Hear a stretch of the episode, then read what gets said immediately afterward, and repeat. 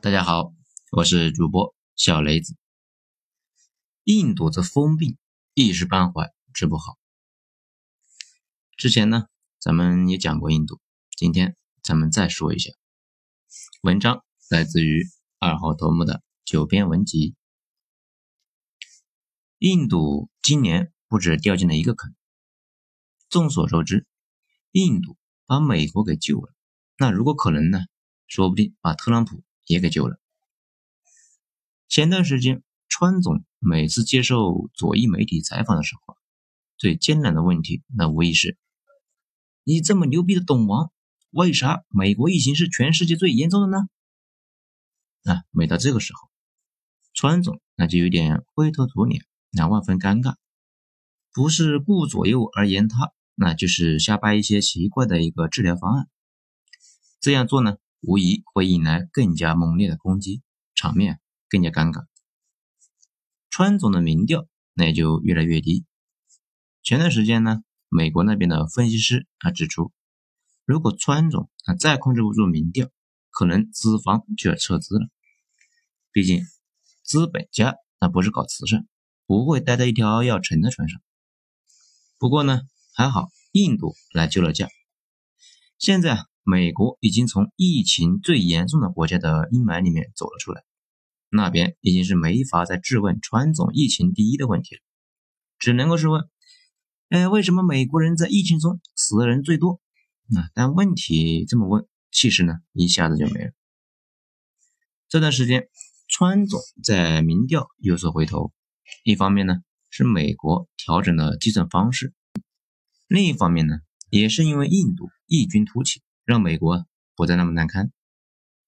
而且按印度现在的趋势，很快死亡人数第一的宝座啊，应该也要归印度了。不过前提是印度能够诚实的报道这些信息。这段时间呢，路透社不断的指责印度不够诚实，没有如实的报道。这印度官方宣称的死亡人数远远低于实际人数。咱们之前有讲过，印度政府觉得印度猴、路透社、卫报那是印度最讨厌但是赶不走的三个东西。不过呢，这都不是重点，重点是印度今年洪水滔天。那这里的洪水滔天不是形容词，而是写实描述。因为印度这段时间确实发洪水，全国二十八个邦里面就有二十个邦被水淹了。包括最关键的几个粮食产区，其实这个呢，大家在中文网上一搜，那也能够搜出来一堆印度被水淹的新闻。官方披露，那死了千来万人，不过呢，又是路透社说，印度严重的低报，再加上前期的蝗灾，那这两天呢，应该也能看到那这个数据，印度经济暴跌了百分之二十三点九，失业率那也是历史最高。还好啊，印度人心态好，并且呢有瑜伽护身。莫迪经常建议大家平时啊没事别乱跑，搞搞冥想。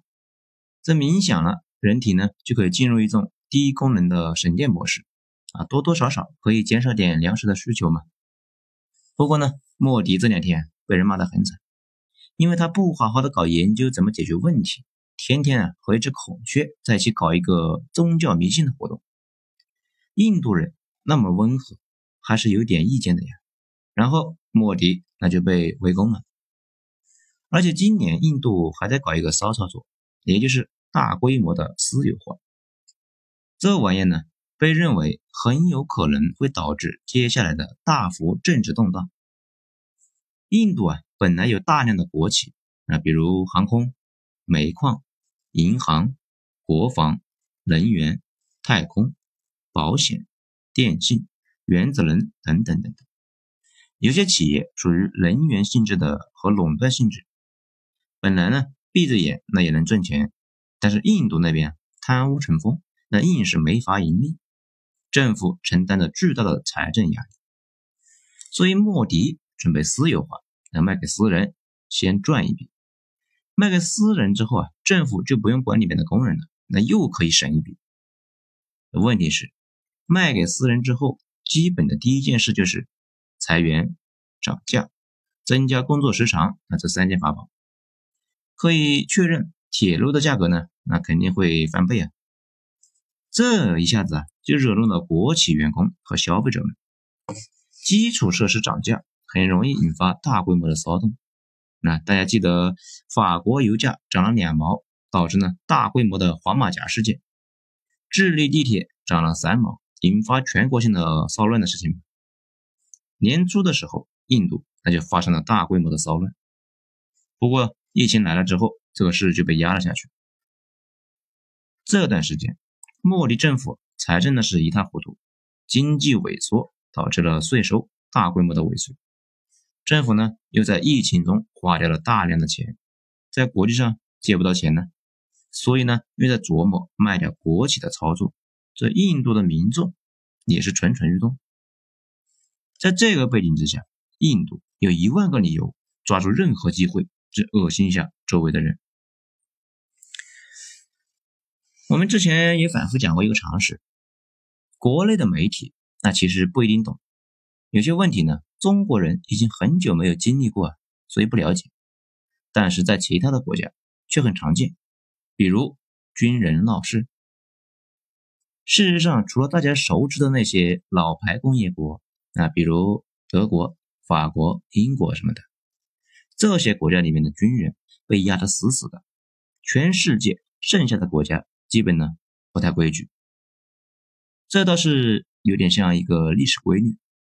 等发展到一定的规模，就会像日本啊当初发生过的情况一样，军头们想站出来说两句。等到过了那个阶段，军人自然也就没什么话语权了。印度这边呢，那就很复杂了。按理说，印度军队是归政府控制的，但是如果严格按理说的话，印度还是一个社会主义国家呀，而且已经取消了种姓制度。但是这玩意到处都是，比如，但是去年警察就在监狱里面折磨死一千七百三十一人，那全是低等种姓的人。这个呢也不咱们瞎编的，在《纽约时报》的专栏文章里面那有写。而且呢，印度和美国一样，警察每年当街处死有名有姓的人，那就有好几百。咱们再多说一句，这个种姓制度，这个玩意呢。非常的神奇啊！印度的低种姓人啊，跟美国的黑人似的，明面上是不歧视的，现实中却是处处的歧视。这最过分的是，印度是一个器官移植大国，外国人呢就经常去印度移植器官，便宜而且专业。但是印度上层人为了不移植到低种姓人的器官，经常呢去美国移植，因为外国人。在印度统一算刹帝利，第二等种姓。那咱们呢，继续说印度军队。印度军队和政府之间那一言难尽的诡异的关系，而且这种状态自从印度建国之后就没怎么变过。印度建国的时候那太容易了，很多常见的问题没来得及碰到，那就混过来了。这呢，就像正常情况下有钱人那都是踩着一个坑一个坑过来的。如果一夜暴富，很容易对各种大坑缺乏认识，后期啊，慢慢的掉入其他的坑里面。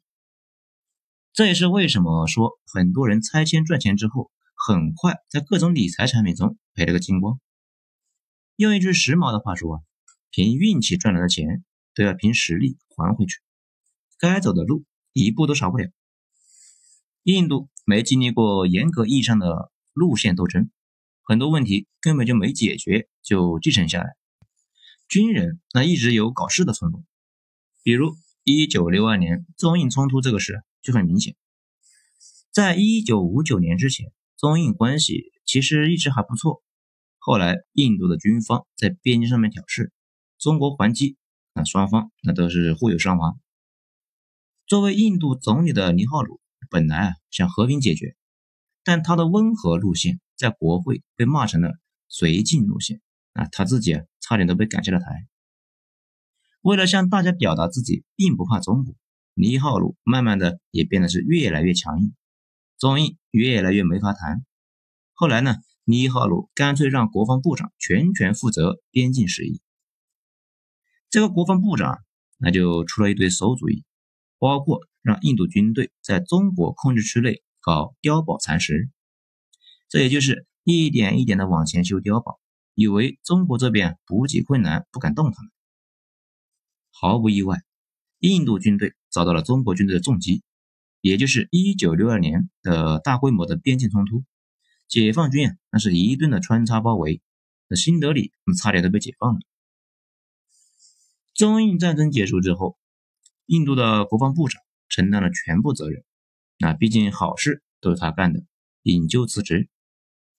尼赫鲁乃受了内伤，没过多久呢就死了。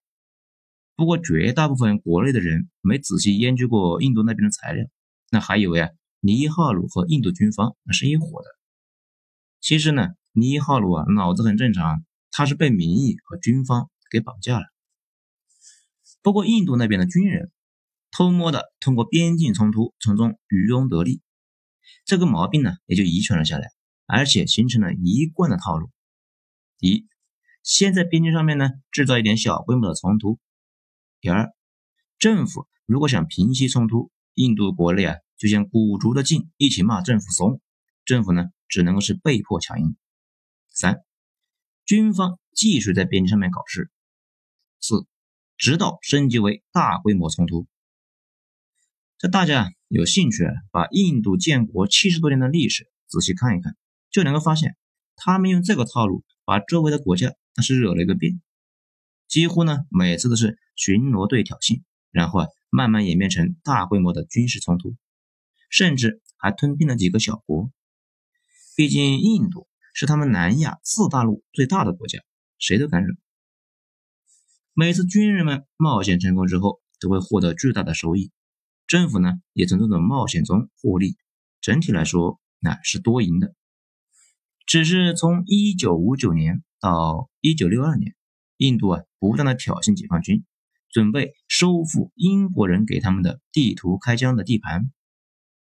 然后啊，解放军气势汹汹的就兴师问罪，拍了印度一板砖，让一代印度军队他觉得。还是别去惹解放军了。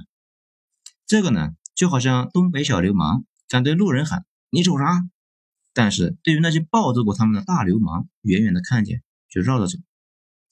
一九六二年战争之后，印度作为挑事，那小流氓被打了，私下里面呢，那是各种不服啊，但是身体最诚实，远远看到那都是绕着走。中国军队本来呢，从不从不挑衅，现在。印度那也不搞事，自然那就没人搞事了。边境那也就维持了半个世纪的和平。这不六十年过去了吗？第三代小流氓已经成长起来了，那早就忘了爷爷们在当初被街头啊摁在地上用板砖拍头的事，甚至怀疑当初是爷爷不小心没提防，被人用板砖拍了。这一次呢，只要小心一点，就可以反拍回去。如果形容一下印度的政府和军方的关系，嗯，有点像一个人牵着一条大狗，狗绳子那却很细，牵狗人不能够使劲拽，只能够引导狗子好好看门，别乱咬。路径依赖之下，印度军方又开始搞事了。所以呢，印度疫情爆发前，咱们就说过，印度出事了，肯定就会搞事。等他们开始搞事了，那我们又觉得不是莫迪政府想搞事，而是军方想趁机搞事来骗经费。后来莫迪一方啊出面来澄清，不是他们指使的，一方面又不断的向边境增兵呢，各种迹象那就很明显了。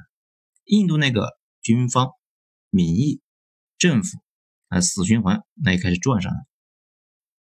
第一，印度呢发生了危机；第二。军人趁机搞事。